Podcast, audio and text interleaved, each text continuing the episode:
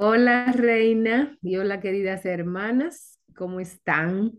Eh, aquí estamos nuevamente con preguntas que nos envían eh, muchas de las hermanas que eh, escuchan estos podcasts. les rogamos y les pedimos que, que sigan escuchándolos y que sigan inscribiéndose y que sigan enviando sus preguntas, porque ayudan a otras y nos ayudan a nosotras específicamente a, a ser específicas. Tenemos el tiempo corto porque sabemos a veces que eh, el tiempo que se dedican a estas redes, eh, no queremos que sea algo muy largo. Son preguntas generales y son respuestas generales, o sea, no es algo, eh, a veces hay que conocer los casos, pero en este específicamente, querida reina, nos habla una hermana que ha estado casada con su esposo. Mm. Y sucede que él se han separado, ¿verdad? y voy a empezar a leerlo. Eh, bendiciones, hermanas. He comenzado a ver los videos y necesito hacer una consulta. Eh, de, de, de, ella se ha separado de su esposo porque él estaba con otra persona por infidelidad, ella se separó, pasó mucho tiempo y él ha estado insistiendo en volver, pero al parecer sigue con su vida, o sea, con el mismo problema de infidelidad o adulterio, con la excusa de que él le ha dicho que quiere ir a la iglesia, que va la esposa, que, que va la esposa, lo aceptó para que comenzara a verla los fines de semana. Pero sucedió que ella volvió a involucrarse íntimamente con el esposo, fuera de la casa, teniendo así una relación de fin de semana. Entonces, eh, ¿qué tú podríamos decirle, Reina, tú encuentras a esta mujer de si ella debe decidir que vuelva a su casa, dejar que él siga con su otra vida, o eh, qué podemos decirle a esta hermana? primero que lo sentimos, porque qué terrible eh, que tu familia se esté dividiendo por esta situación, otra mujer involucrada y, esta sensación de decir, quiero luchar por mi matrimonio, por mi familia, mis hijos, pero no quiero ser la otra. O sea, en este caso yo creo que ella siente mucho dolor, tristeza, pero también confusión de no saber cómo darle otra oportunidad de, de reconciliación. Mira, yo no sé, no conozco a tu esposo ni conozco su corazón. Si él quiere en realidad un acercamiento genuino a ti, si tiene un arrepentimiento real. Eh, no me gustaría generalizar de todos los casos porque no, no sabemos, pero eh, generalmente si esto es un patrón repetitivo que él tiene, eh, va a seguir así. Si tú en cualquier momento eh, crees que va a hacer sus promesas, a lo mejor te dice eso de, sí, voy a ir a la iglesia contigo porque quizá es tu gran anhelo y es lo que quieres escuchar, pero por desgracia no se ha visto ese fruto de arrepentimiento de, primero que nada, de cortar la relación por completo con la otra mujer, que tú eres su esposa legalmente, es lo que entiendo. Entonces, yo lo que haría, Vilma, no sé tú, es, bueno, primero no estar solas y más si ella es así una persona sensible o que duda o que la está manipulando, obviamente, abiertamente, de, solamente usarla como visitas conyugales el fin de semana. Entonces, es decir, si no puedo sola, voy a buscar ayuda de un, de un pastor, un líder, un consejero que me diga cómo tener una plática incómoda con él y tener una no, no te estoy diciendo que lo dejes, que lo acuses, que le grites, no, no, una conversación eh, clara, tranquila, pero firme, que refleje un amor firme de tu parte, de que tienes un, un, amor y respeto a Dios en lo que respecta a tu matrimonio y también a tu vida, a tu cuerpo, tu integridad física y decirle, sabes que yo, yo sí quisiera que nuestro matrimonio sea restaurado. Soy capaz de perdonarte y creo que es capaz por todo lo que dice el mensaje, ¿no? Quiere restaurarse con él, pero no, no voy a aceptar, tolerar o permitir que sigas con una doble vida con otra mujer. O sea, yo quiero ser tu esposa, tu única esposa, y si tú estás dispuesto a eso, estás dispuesto a, seguir un proceso de consejería, si yo veo que tienes frutos de arrepentimiento, si cambiamos, ¿verdad? Los dos, porque ella también quizá tuvo parte para que esto sucediera, también la tiene que admitir, eh, no sé cuál sea, pero hay parte de siempre de los dos lados. Entonces, decir, si tú estás dispuesto a eso, te creo y vamos a seguir adelante. Pero si no estás dispuesto a eso, yo no voy a ser como tú, no vas a darte tus visitas conyugales y los privilegios de un marido si lo que quieres no es eso. O sea, por eso la buscaba la otra.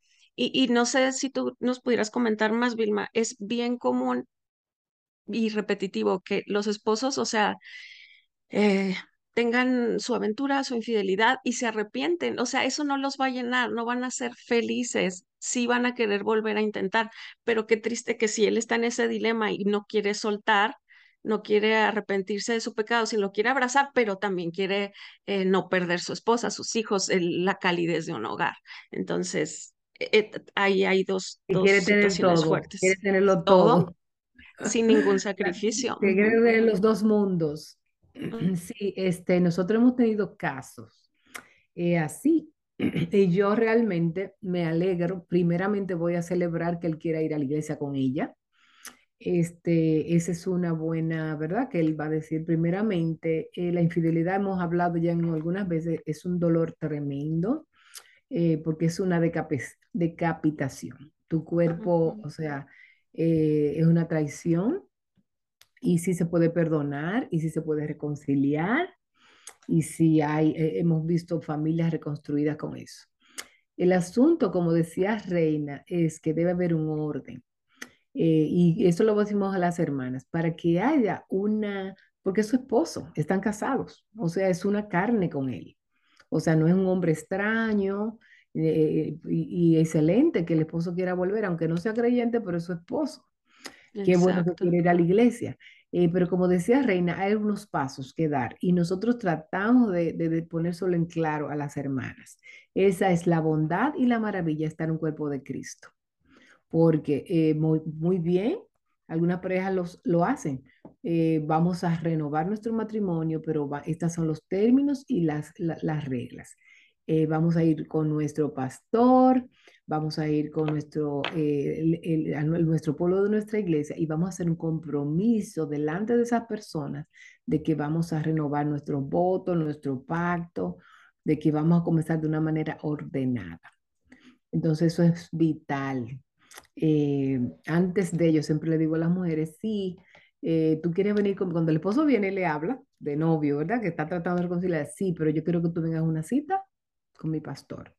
Yo creo que porque este es tu hermano y es tu padre, que le va a hablar como un hombre y le va a decir, mira, esta mujer tú tienes que cuidarla, porque tienes que darme cuenta a mí. Yo soy, yo soy responsable de cuidar del alma de esta persona y yo te, y así que los pastores son quienes y nuestros líderes en ayudar a las mujeres a que ellos sientan, porque no es lo mismo que un hombre, eh, él no habla con nadie, no hay ningún compromiso. Que él diga, bueno, este es mi compromiso. No que, no que él está diciendo que va a ser creyente, pero se va a comprometer a volver y como, entonces ya nosotros no andamos solas, si nosotras somos solteras, no vamos a tener novio con que queramos, nosotros tenemos una familia, si nosotros somos casadas, nos vamos a andar por nuestra cuenta también y, y a veces nosotros como mujeres no, no, consultamos a nadie para esas decisiones tan eh, críticas e importantes y que nos perjudica si viene esta situación. Yo encuentro que, que, que no debe ser esto de como tú dices, cuando él quiera y como él quiera y de fin de semana solamente y seguir con su doble vida.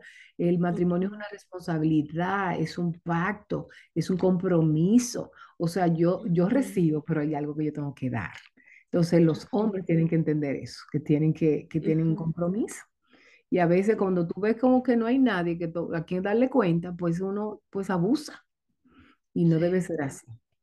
Eso es prácticamente.